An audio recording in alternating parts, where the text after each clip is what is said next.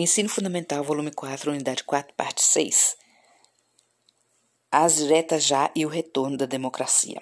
Entre o fim de 1970 e o início de 1980, ocorreram manifestações a favor das eleições diretas para presidente, a partir de 1983, denominado Diretas Já. Porém, não tivemos sucesso, mesmo com uma campanha de adesão popular muito grande. O fim da ditadura foi negociada para uma transição de acordo com os interesses de uma elite conservadora e militares hesitantes em abrir mão do poder. Já era de se esperar, foi assim desde o período colonial. Nós não participamos da independência, não participamos da república e de outros fatos históricos, sempre a elite liderando. Então, a eleição foi indireta, 1985, pelo Colégio Eleitoral, composto por políticos de várias tendências ideológicas, inclusive simpatizantes da ditadura. O eleito foi Tancredo Neves, que disputou com Paulo Maluf, candidato do último governo militar. Tancredo morreu antes de tomar posse, assumindo o cargo de presidente seu vice, cuja carreira, página 124, política, também estava ligada à ditadura, o maranhense José Sarney, do partido político Arena. Com a Constituição de 1988, promulgada no governo Sarney, somente em 1989 tivemos eleição direta para presidente da República. Novamente tivemos outro dilema nacional manter o subdesenvolvimento preso à dependência do capital internacional ou desenvolvimento independente, abastecendo e incentivando o mercado interno. Quem dos candidatos representa cada projeto dito antes? Do lado do capital externo, Fernando Collor de Mello, pelo PRN, Partido da Renovação Nacional, com a proposta de abrir a economia às empresas estrangeiras e manter o país agroexportador.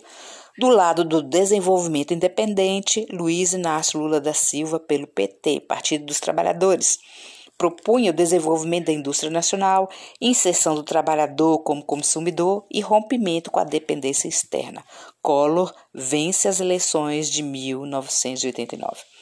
Medidas tomadas por Collor e fatos do seu governo tomou medidas para deter a inflação e para preparar a economia brasileira para investimento estrangeiro, que são criação de uma nova moeda, confisco de poupança da população e medidas impopulares associadas às denúncias de corrupção, fazendo o Collor perder o apoio popular, ocorrendo protesto contra seu governo, como a dos caras pintadas, entre aspas, onde jovens estudantes com rostos pintados de verde e amarelo pedem a saída de Collor da presidência. Pouco depois, sofre um processo de cassação do mandato presidencial e o impeachment e assume o lugar de Collor Itamar Franco. Como foi o governo de Itamar Franco e seu sucessor? É lançado o Plano Real no governo de Itamar Franco estabilizando a moeda e a economia. Seu sucessor, o seu ex-ministro da Fazenda, Fernando Henrique Cardoso, vulgo, apelido de FHC, sigla do seu nome, eleita em 1994 e reeleita em 1998, e ambas disputadas com Luiz Inácio Lula da Silva. FHC, em, em, seus governos, apesar de manter estabilidade econômica, principalmente na, primeira, na primeira eleição, né, primeiro mandato, manteve nos dois governos o Brasil dependente do capital externo ou internacional. Lula ganha as eleições de 2002 contra, digamos assim, já no segundo turno, o vice do governo de FHC, Marcos Maciel.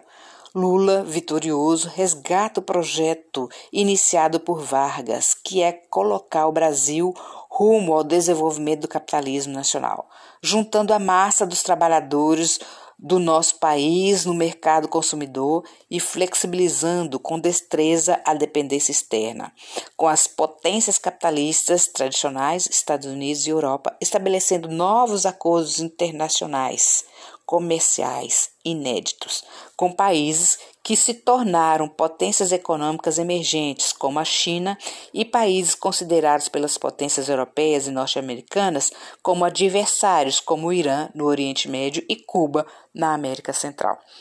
Página 125 Momento Cidadania. vimos que os direitos e as liberdades fundamentais dos cidadãos brasileiros foram suprimidos, deixando de existir no período da ditadura. A Constituição da época foi manipulada e modificada pelos atos institucionais ou AIs, que corrompia toda a estrutura democrática de nosso país. Com a redemocratização do Brasil, tivemos uma nova Constituição, 1988, que atualmente orienta, regula a nossa política, economia, o social e os direitos civis. Setores diversos da sociedade estiveram envolvidos na elaboração da Carta Magna, além dos políticos, a sociedade civil organizada, movimentos sociais e defensores dos interesses do empresariado, dos trabalhadores urbanos e rurais. Nela contemplamos, assim como na Declaração dos Direitos, do Direitos Humanos, o pensamento liberal dos movimentos trabalhistas, dos social-democratas, pleiteadas em seu artigo 1, tal como segue. Artigo 1. A República Federativa do Brasil, formada pela união indissolúvel dos estados e municípios e do Distrito Federal, constitui-se em Estado democrático de direito e tem como fundamentos: primeiro, a soberania, segundo, a cidadania, terceiro, a dignidade da pessoa humana, quarto, os valores sociais do trabalho e da livre iniciativa, quinto, o pluralismo político. Parágrafo único. Todo poder emana do povo, que exerce por meio de representantes eleitos ou diretamente nos termos da Constituição. Brasil, Casa Civil, Constituição da República Federativa do Brasil de 1988.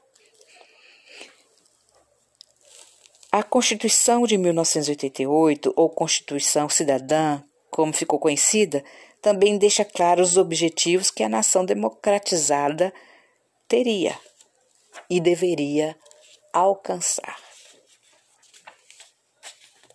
Artigo 3.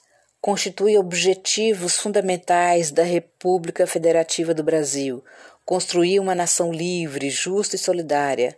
2. Garantir o desenvolvimento nacional. 3. Erradicar a pobreza e a marginalização e reduzir as desigualdades sociais e regionais. 4 promover o bem de todos, sem preconceitos de origem, raça, sexo, cor, idade e quaisquer outras formas de discriminação. A Constituição de 1988 também qualificou a tortura e as ações armadas contra o Estado Democrático e a ordem constitucional como crimes inafiançáveis, ou seja, aqueles que não admitem o livramento por pagamento de fiança. Com isso, seus artigos expressam a vontade da sociedade brasileira à época de romper com tudo o que significou a ditadura, e aí está import sua importância para a consolidação da democracia no Brasil. Pense sobre. Depois do impeachment de Fernando Collor de Mello em 92, os três presidentes eleitos na, em seguida tinham em comum o fato de terem participado da oposição à ditadura militar. Fernando Henrique Cardoso, professor universitário, optou por viver fora do país durante a ditadura, se candidatou ao Senado, MDB, né, o partido, em 1978 e à presidência da República pelo PSDB. Luiz Inácio Lula da Silva, líder sindical, São Bernardo do Campo, ABC Paulista, em um contexto de intensa mobilização operária nos fins de 1970 tornou-se um dos fundadores do PT e candidato à presidência da República pelo mesmo partido. Dilma Rousseff participou de organizações vinculadas à luta armada durante a ditadura e foi prisioneira política entre 1970 e 1972, torturada e eleita presidente pelo PT. No plano político, o Brasil, governado por esses presidentes, é diferente daquele da época da ditadura, que censurava e perseguia seus opositores. E do ponto de vista da desigualdade social e da dependência externa, houve mudanças significativas? Quais são elas? Pense sobre isso. Reveja os seus estudos. Assista alguns vídeos no YouTube. Faça exercícios no Google. E a gente se vê. Aqui encerramos a leitura e esperamos que ajude nos seus estudos. Nossa escola e nossos profissionais preocupam-se em atender o melhor possível nossos estudantes. Terminamos com a frase de Aristóteles: 384 a.C., 322 a.C. Naquele tempo, antes de Cristo era contado de trás para frente o tempo, né? Filósofo grego. As raízes dos estudos são amargas, mas seus frutos são doces. Bons estudos, equipe de história.